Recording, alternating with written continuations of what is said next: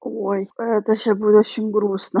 Это будет очень грустно, потому что это была, наверное, пятичасовые разговоры с мамой. И это было не по скайпу, это было там не по WhatsApp, по видеосвязи, это были карточки. Потом эта карточка заканчивается не вовремя на какой-нибудь ноте, когда ты еще слезу льешь, и ты в ночи либо идешь, думаешь, окей, там на остановке должен до 12 работать э, магазин, ты еще успеешь, но если не успевал, то плохо.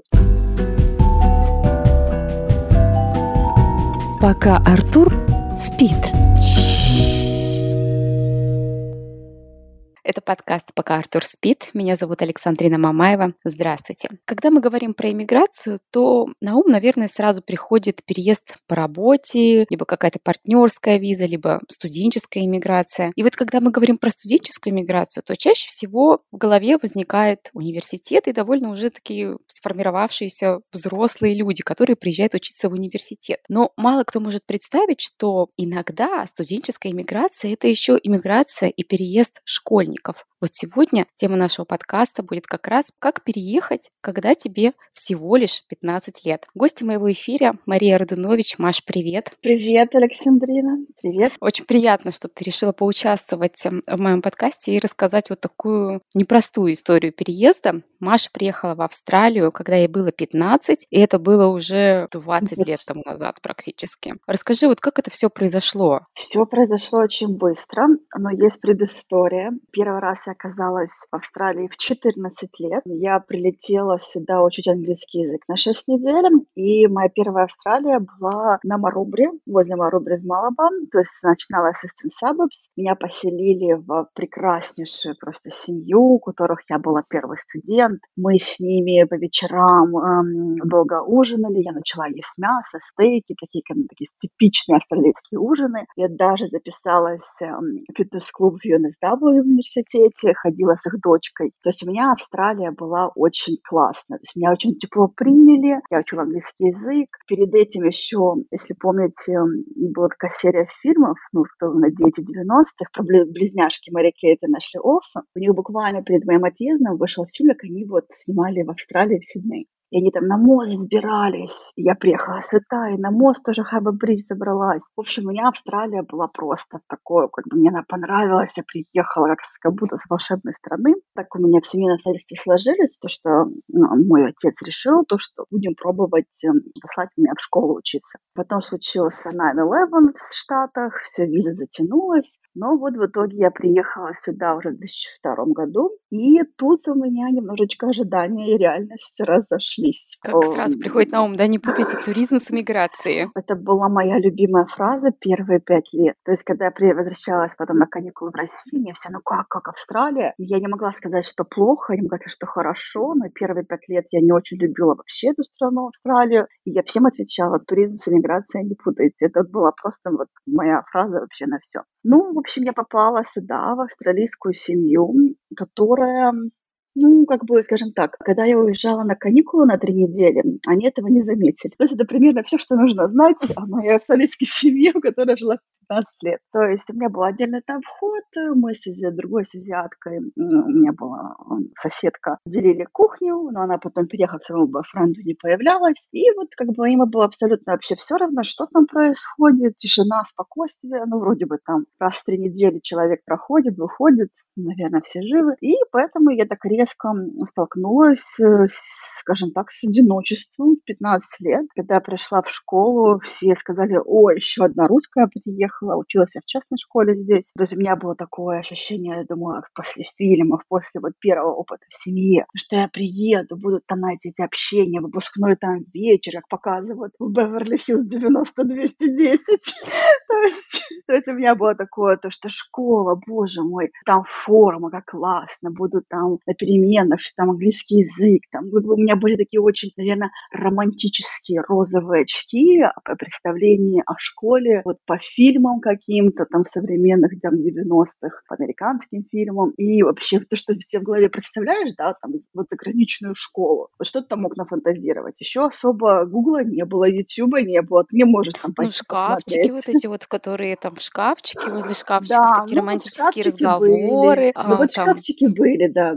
Все остальное Романтических нет. разговоров не было. Культурный шок у тебя случился? Ты вот пришла в школу, она очень сильно отличалась от российской школы. Как ты там себя чувствовала? Знаете, я пришла настолько даже уже в 15 лет, в принципе, открыта к любому опыту. Я была рада носить эту форму. Там даже эти американские юбки, пиджаки. Но меня, конечно же, сразу же просто поставило на место, скажем так, отношения вот со стороны австралийцев. То есть И, это буллинг? наверное, ну, в принципе, это был буллинг. Честно, как бы сейчас я понимаю, что это, это был буллинг-расизм, я не знаю. Я могу сейчас, я до сих пор, когда анализирую, ну, с нами просто не общались, нас игнорировали, хотя нас очень любил всегда директора и учителя, потому что мы, видать, приезжали на базе все равно там нашей еще какой-то сильной школы. Математика, там китайцы мы были всегда первые в математике. Если еще кто-то там из русских ну, мальчишек брали там физику, физику нас вел русский чувак. Тоже всегда ну, как бы первые оценки приносили. Я с плохим английским сдала, в принципе, достаточно хорошо вторую там э, четверть экзамена. Началось с того, то, что спустя полгода я поняла, что я больше не хочу учиться в этой школе. Я сказала, то, что я ищу любые пути, чтобы отсюда выбраться. Я нашла этот путь, я перешла на сертификат четвертый, это Foundation Level в UNSW, это эквивалент 11-12 класса школы за полгода. Когда я уходила со школы, в принципе, говорили, оставайся, оставайся, оценки подтянутся, ты хорошо сдашь HSC, поступишь в университет. Но меня, наверное, очень сильно вот это все очень достало. Меня на тот момент спасала только моя подружка одна, Кристина. Кристина, привет. Она сейчас живет в Испании.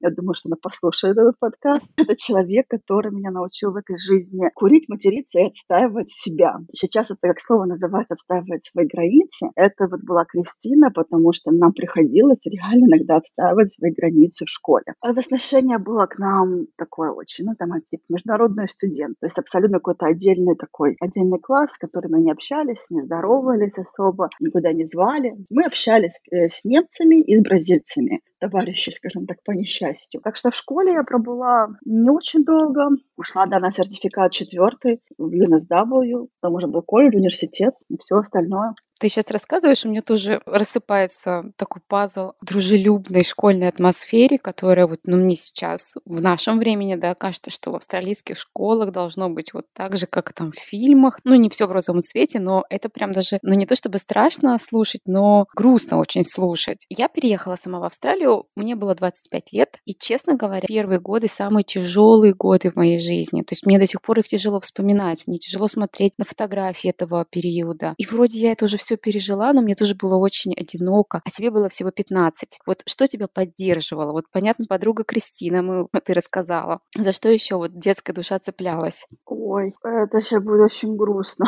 это будет очень грустно, потому что это была, наверное, пятичасовые разговоры с мамой. И это было не по скайпу, это было там не по WhatsApp, а по видеосвязи, это были карточки. Я жила в такой в Серборби австралийской, у меня вокруг магазинов не было, там до ближайшего магазина до остановки 2,5 километра. Я со школы должна была идти и подумать, окей, я сейчас покупаю карточку вот эту с номером, а ты приходишь домой, просто по обыкновенному телефону набираешь общий номер, вводишь пин-код, и тебя соединяет, собственно, с домашним телефоном в России. И ты общаешься, а потом там льешь слезы, потому что было плохо, было непонятно что, было тяжело и учиться поначалу, мои ожидания абсолютно как бы реальность вообще расходились, потом эта карточка заканчивается не вовремя на какой-нибудь ноте, когда ты еще слезу льешь, где, допустим, как назло, этой карточки нету больше, и ты в ночи либо идешь и думаешь, окей, там на остановке должен до 12 работать э, магазин, ты еще успеешь, но если не успевал, то плохо. Но и в то время, где же где я жила, я провела dial-up интернет, который еще по модему, помню, такой пи пи пи пи пи пи да-да-да. Я провела свою линию интернетовскую, и я сидела в интернете,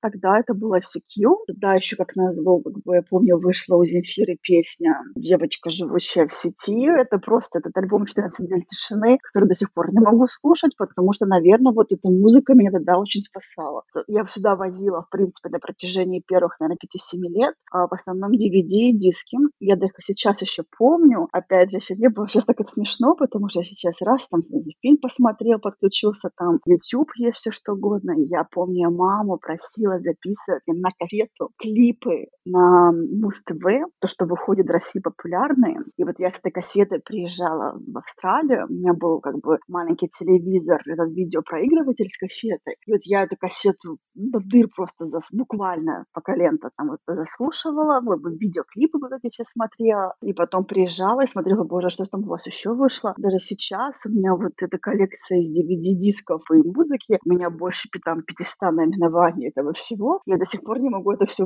выбросить. я понимаю, что я никогда это навряд ли буду слушать. У меня даже DVD-проигрывателя нет. Не могу. Это что-то такое для меня очень особенное, потому что именно эти видеодиски, музыка, фильмы меня связывали этой ниточкой с Россией, скажем так. Когда еще не было видеосвязи и всего остального. Тебе часто удавалось прилетать в Россию домой, когда ты вот училась здесь? Слушайте, ну, здесь такой вопрос, да, как бы у меня в этом плане вообще никаких вопросов нету к моему к отцу, потому что в этом плане он очень сильно старался. Я понимаю, что это было сумасшествие. Да, я летала часто. Три-четыре раза в год обратно. Привозила могла... музыку и привозила музыку диски, да. То есть я в первые, наверное, лет пять, вот пока училась, я летала часто. Я думаю, что если бы я не летала часто, ну, вряд ли бы здесь это же осталось. Было сложно, было сложно, хотя потому что я даже два раза я пыталась возвращаться, два раза я забирала документы из университета, потому что я думала, что, что все, я остаюсь в России.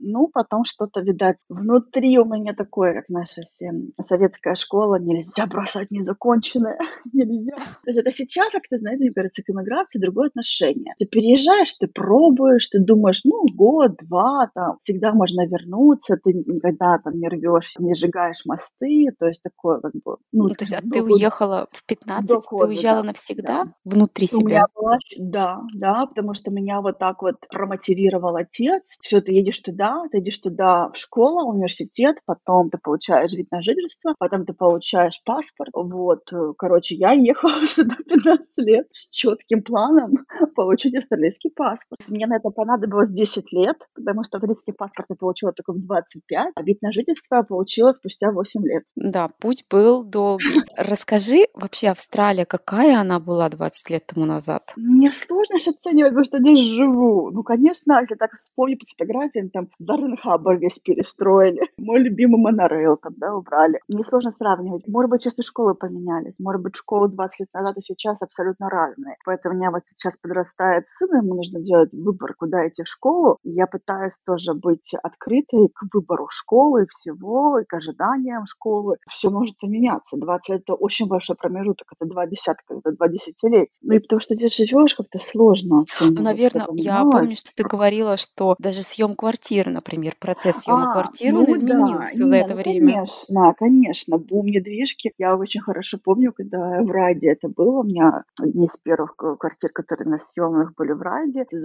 в real estate, давала 50 долларов залог, они тебе давали ключи от квартиры, ты сам шел смотреть, нравилось, не понравилось, потом возвращался, и ты был один. Я не помню вообще, чтобы кто-то еще был. Это была такая очень популярная как практика. Топ народа, вот там подачи, всякие заявления, да, соревнования. Но вот э, в 2004 году такого не было. Я до этого жила вот в австралийской семье, моя первая семья была. Ой, потом была у меня очень интересная история, потому что я очень сильно хотела иметь свой нормальный как бы угол, свою там кухню, свой унитаз, куда можно там, не знаю, в свой душ. Мне в 17 лет э, я сняла квартиру на два года контракт. Мне дали подписать э, в Маритоне. Несмотря на то, что я была, скажем так, underage, несовершеннолетняя, мне сдали квартиру.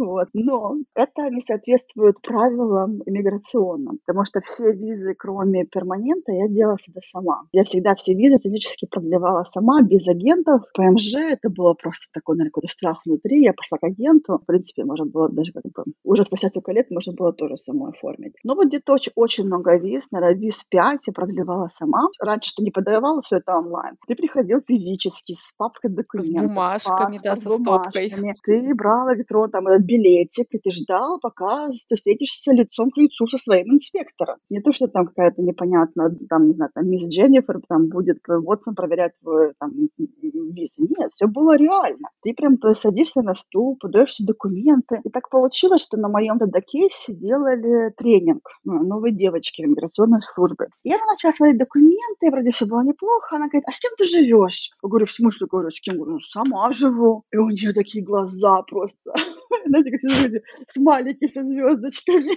Вот это было вот у нее. Она говорит, как ты сама живешь? Ты нарушаешь один из пунктов э, вообще визового режима. Ты, ты не имеешь права жить сама. Ты должна жить в семье, плюс у тебя еще должен быть эм, гардиан, на русском. Как опекун, наверное, опекун, да? вот, опекун, да, должен быть опекун. У меня был опекун, который взял деньги, я его никогда в жизни потом не видела из русского турагентства. Вот, то есть меня опекал типа где-то в мыслях удаленно. Да, да, да, где-то как бы где-то там опекун что-то значился на бумажке, но в реале как бы этого не было. И как ты вышла из этой ситуации? Ну, мне сказали так, хорошо, мы закроем типа на это глаза, у тебя четыре дня на переезд. Я такая, окей, ладно. Я давай в это опять, для меня было очень больно возвращаться обратно в хомстей. То есть я вот уже там за эти пару месяцев жизни в своей квартире, там я купила всю мебель, посуду, я была такая счастливая, то, что вот я живу сама. Мне сказали, что да, в общем, тебе нужно переезжать, все это разрывать контракт, там летать деньги, в общем. И в итоге я промоталась везде, и у меня так получилось, что мне ни одна семья не нравилась. Я была в каких-то диких семьях, где было очень много кошек, в каких-то семьях, какие-то семьи, когда ты заходишь, ты понимаешь, что тебе даже, даже обувь здесь снимать не хочется были какие-то жуткие вообще туда семьи, почему-то туда попались. И тут мне попадается в райде ливанская семья. Она говорит с акцентом, то есть она как бы абсолютно либаниз. И у нас все похожие как бы истории, скажем так, жизненные. У меня развелись родители. Она тогда переживала свой третий развод. У нее трое детей. Она мне тоже рассказала, как ее, э, первый брак у нее был в 14 лет, все это было как бы ну, заранее приготовлено родителями. С мужчиной это на 20 лет старше, который привез ее сюда. Они потом... Она мне сказала, всю свою жизнь абсолютно вот за эту первую встречу. Мы с ней попили еще кофе, покурили на бакьярде, и я поняла то, что я готова к Нашла свой дом. Я нашла свой дом, да. Я жила у нее очень долго, мне даже уже было 19. Это ощущение какой-то вот семьи у них, наверное, вот очень комьюнити такое, очень сплоченное. Я помню эти всякие праздники у них какие-то. Вся улица просто была запаркована машины, были эти десятки родственников. Все эти национальные сладости, эти там кофта и табули. Для меня это было настолько все классно, потому что я с полного такого ощущения одиночества пару лет назад оказалась вот в семье, где со мной каждый день говорили, где со мной там что-то мне еще готовить, там кушать приносили. То есть для меня это было абсолютно кайф. Я очень ливанцев люблю, очень люблю вот их кухню до сих пор. Потом уже просто поняла, что что-то как-то мне уже скоро 20, а я все еще живу в ливанской семье. Уже, в принципе, можно уже переезжать. Приняла решение, уже переехала, потом снимала квартиру um, долго в эстраде. Ты с такой теплотой вот. про них говоришь, тебе не хотелось найти пор. эту женщину? Мы с ней поддерживали связь, а, но потом мы с ней поддерживали связь первые годы, но потом, конечно, жизнь закрутила, ну, хотя до сих пор очень хорошо помню этот адрес. Сейчас бы, конечно, бы я поддерживала связь. Тогда как-то молодость там закрутила, опять переехала на свою квартиру, опять, эй, Пати. Как-то было, не додумалась тогда поддерживать связи, как-то поздравлять с праздниками еще. Сейчас бы, конечно, бы это сделала потому что я очень благодарна, очень. Маш, а что вот про национальности, да? Что с чувством национальной принадлежности-то? Ты же больше половину своей жизни живешь не в России. Когда у тебя спрашивают, девушка, откуда вы, ты что говоришь? Если, допустим, я где-то путешествовала там, до ковида в Европе, меня спрашивали всегда, ой, откуда вы? Я говорила, что типа я русская, но я живу в Австралии. То есть я всегда позиционировала себя вот так. Я скажу честно, вот за последние, наверное, годы, что я в декрете, у меня как-то гораздо больше появилось возле меня русского языка, каких-то русских, вообще всего вот русского появилось гораздо больше, потому что, во-первых, ты это все ребенку пытаешься передать, книжки там даже читаешь по-русски, там песни, песни песни даже какие-то русские больше слушаешь. Наверное, вот до ребенка столько не было. Я обожаю абсолютно Australian pop culture. В смысле то, что если там идет какое-нибудь шоу Married at First Sight или Masterchef, которое это прям big deal в австралийской поп-культуре, ты приходишь на работу и потом за это все обсуждаешь. Сейчас, конечно, вот за последние как-то годы в декрете, потому что я пытаюсь передать именно русский язык, какие-то русские традиции ребенку, то я прям погрузилась очень в русскую литературу, в русскую культуру. У тебя не спрашивают вот про ребенка, да? Такой стереотип очень часто можно услышать, что ребенок рожден в другой стране, он будет тут жить, он вообще, может быть, там в Россию неизвестно сколько раз побывает. Вот зачем ты это делаешь? Сохраняешь русский язык? У тебя спрашивают? Что ты на это отвечаешь, если спрашивают? Ну, потому что я так хочу. Ну, я что за этим хочу. кроется? Вот хочу, потому что хочу, или это вот Но мне, наверное, принадлежность просыпается? у меня очень большая мотивация, как бы вообще при любом, если ты, если ты решил заниматься билингвизмом, учить ребенка своему языку, нужно, да, нужно понять, зачем ты это делаешь, что идет мотивация, абсолютно идет пер, первое, это мотивация от тебя. Я поняла то, что у меня есть, да, у меня есть мотивация, потому что мне хочется, чтобы, я прекрасно понимаю, то, что мой ребенок не будет говорить на русском, как говорю на русском я. Но мне бы, конечно, возможно, я идеализирую, потому что он еще маленький, но, конечно, мне бы хотелось, чтобы он там даже какую-то русскую комедию, какую-то прикольную мог посмотреть на русском. Мне бы хотелось, чтобы какие-нибудь э, даже употребление русского мата, которое я считаю у нас абсолютно прекрасно в русском языке, если его использовать э, по назначению, это тоже, считаю, часть нашей такой культуры. Будешь учить матом? Буду учить.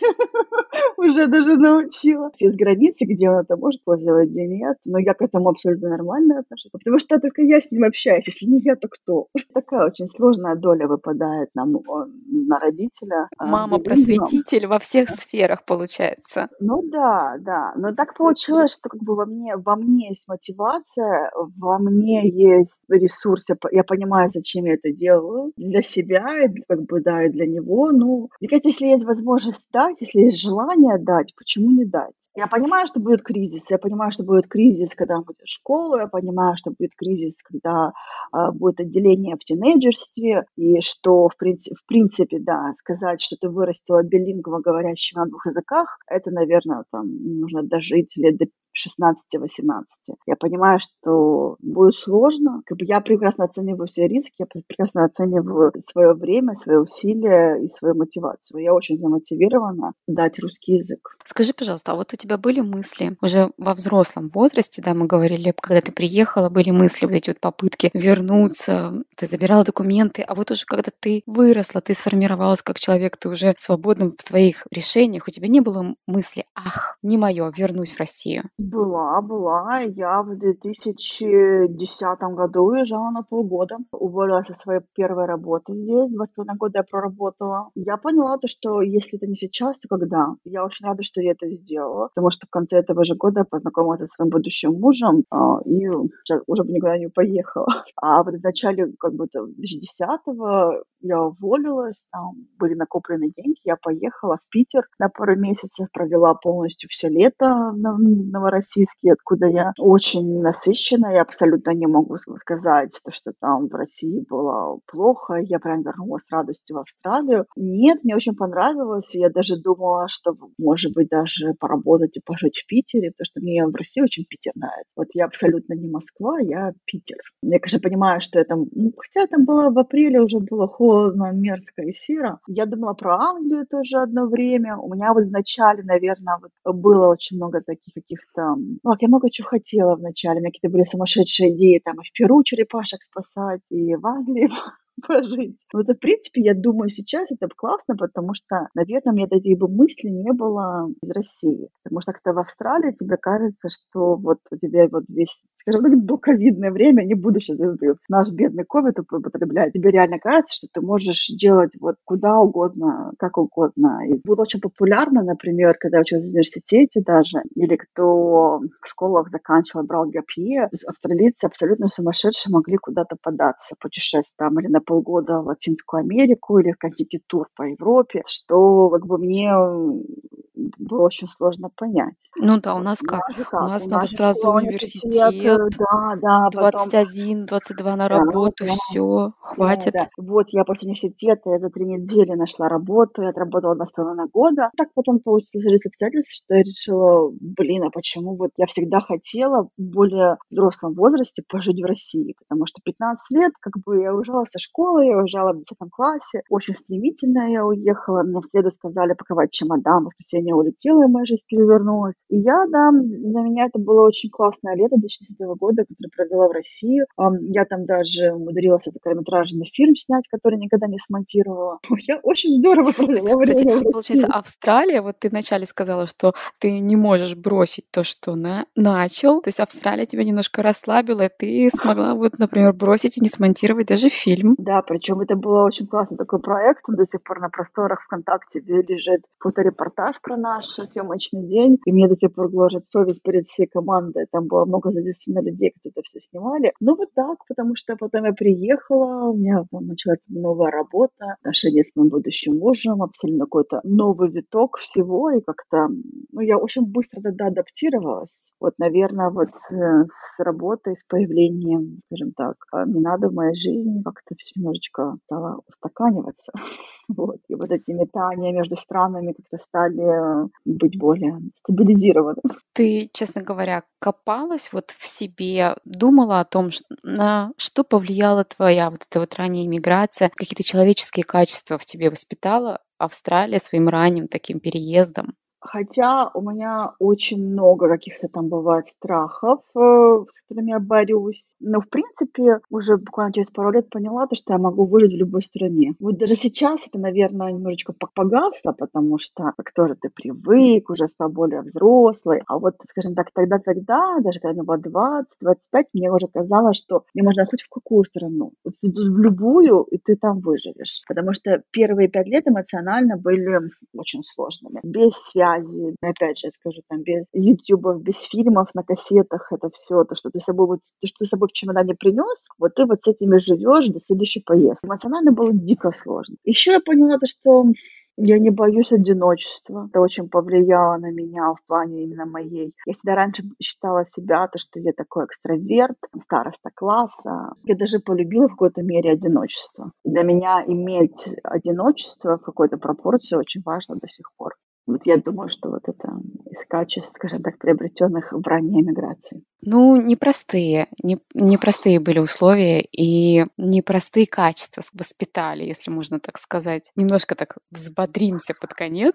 Я помню, ты писала в своем инстаграме недавно, когда вышел у Собчак про тату, что у тебя возникало в те времена, когда ты только переехала, вот эта вот гордость, да, что ты видела их диски. Да. Вот за что-то еще вот такая у тебя гордость возникала, вот кто-то такое помнишь, что да, я приехала из России, это вот мое, вот эта группа тату, 21 год, когда ты заходишь в мой, скажем так, 21 год, такой в период, когда было очень много баров, ресторанов и знакомств, там, с тобой пытались познакомиться мужчины весь, да, да, где-то. Постоянно почему-то шли какие-то эпизоды по новостям и по 60 Minutes а, про русских невест. Вот Russian Brides приехала, и тут, короче, навела свои беспорядки, и там бедный австралийский мужчина остался без ничего. Мы ассоциировались с какими-то русскими привезенными проститутками. Вот это правда было так. И поэтому поэтому понимаешь как? Вот как-то, может быть, это такое какое-то мое воспоминание осталось. Я не могу вот сейчас сказать, вот правда. Вот правда, у меня не было какого-то такого, что...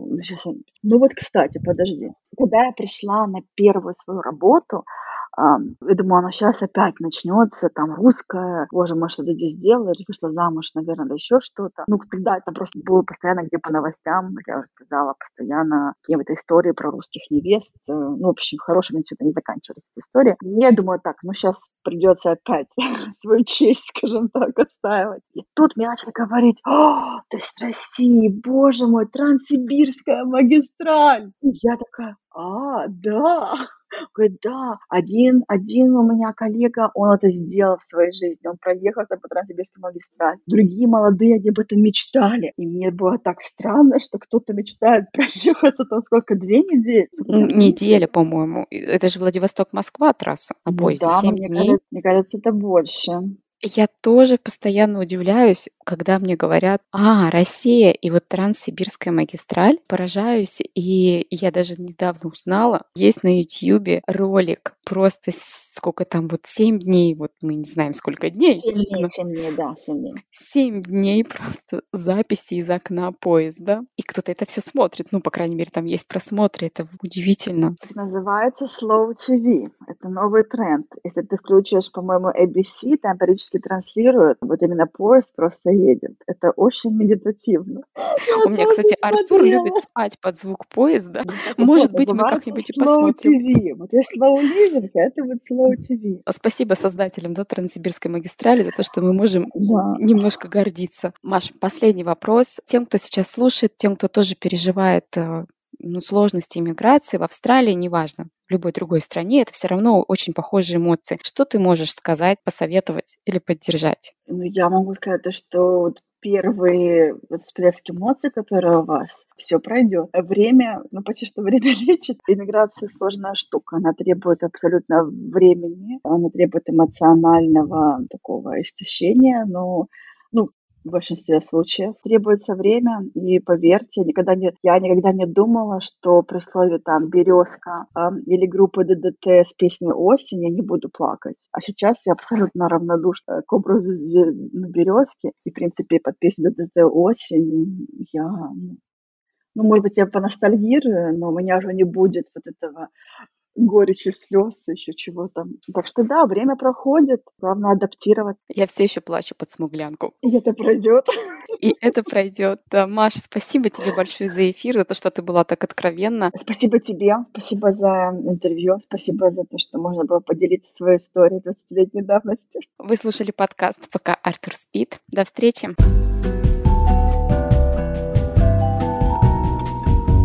Любишь человека?